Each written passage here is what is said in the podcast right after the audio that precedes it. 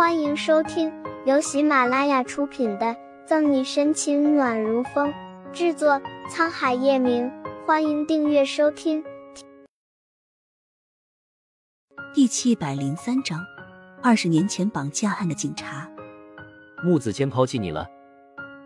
淡淡瞥一眼顾春寒，叶晨玉继续上楼。笑容僵了僵，顾春寒翻了个白眼。跳到叶晨玉面前，脸不红心不跳的说：“这不是听说有人要追我小溪姐姐吗？我把把关。”小溪姐姐，叶晨玉凤眸微微一眯，蓄满了危险。这丫头不是一直嫂嫂嫂嫂的叫着吗？什么时候变她小溪姐姐了？嗨，这不是某人榆木疙瘩吗？三天两头的惹我小溪姐姐生气。索性我替小溪姐姐找个靠谱的。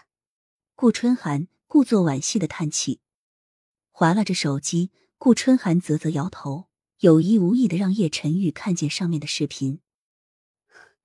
表哥，你看这技术，这角度，这唯美的画面，是不是觉得自惭形秽，越发认为自己配不上小溪姐姐？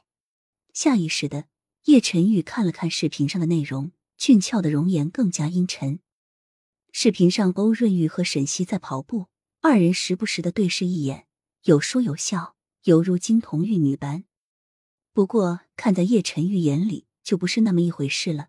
他只觉得眼睛刺得生疼，没有漏掉叶晨玉的表情变化。顾春寒心里一喜，面色焦虑。哎，你说嫂嫂这么好的姑娘，某人怎么就不知道珍惜呢？滚！太阳穴突突突的跳，叶晨玉一直捏死顾春寒的冲动越过他离开。陈玉，，A、B 计划都惨败，眼看顾春寒要实施 C 计划，观战的叶老太太起身走过来，暗叹一声：“你和小溪到底怎么了？为何会突然吵架？”这么多天，叶晨玉和沈西互不联系，叶老太太是看在眼里，急在心里。抿了抿凉薄的唇，叶晨玉顿住脚步，没有说话。他不知道该如何告诉叶老太太，如果二十年前绑架案的警察真的是沈震，他要怎么样和沈西交代？陈玉，小溪可是知道他爸爸的事了。叶晨玉不说，叶老太太通过他的表情猜到了几分，心里一怔。嫂嫂的爸爸怎么了？叶晨玉和叶老太太打着哑谜。看样子事情还不简单，顾春寒联系也忘记演了，提着公文包的手力量不断增大，就要红眸深处的情绪复杂，不说话等于默认。叶老太太最后的一丝希冀打破，闭了闭眼，朝顾春寒说：“春寒，你先回房间，我和你表哥说点事。”外婆要和表哥说什么，尽管说，我不会，好吧。那我先上去了。八卦因素重的顾春寒想留下的话没说完，就被叶老太太凝重的表情吓到了，不敢再胡闹。顾春寒不情不愿的回了自己的房间，把门关上。清晰的关门声传来，叶老太太转身坐在沙发上，浑浊的眼底满是慈爱和感伤。陈宇，你过来。沈兰的神情充满暴风雨前的平静。叶晨玉敛了敛红眸。走到叶老太太对面的沙发上坐下。这件事是月璇告诉你的吧？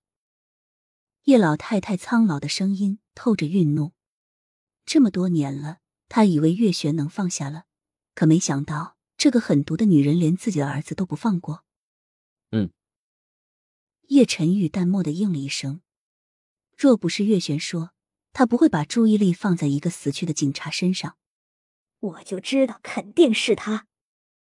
叶老太太咬牙切齿，恨恨的用拐杖杵着地板，气得身体发抖。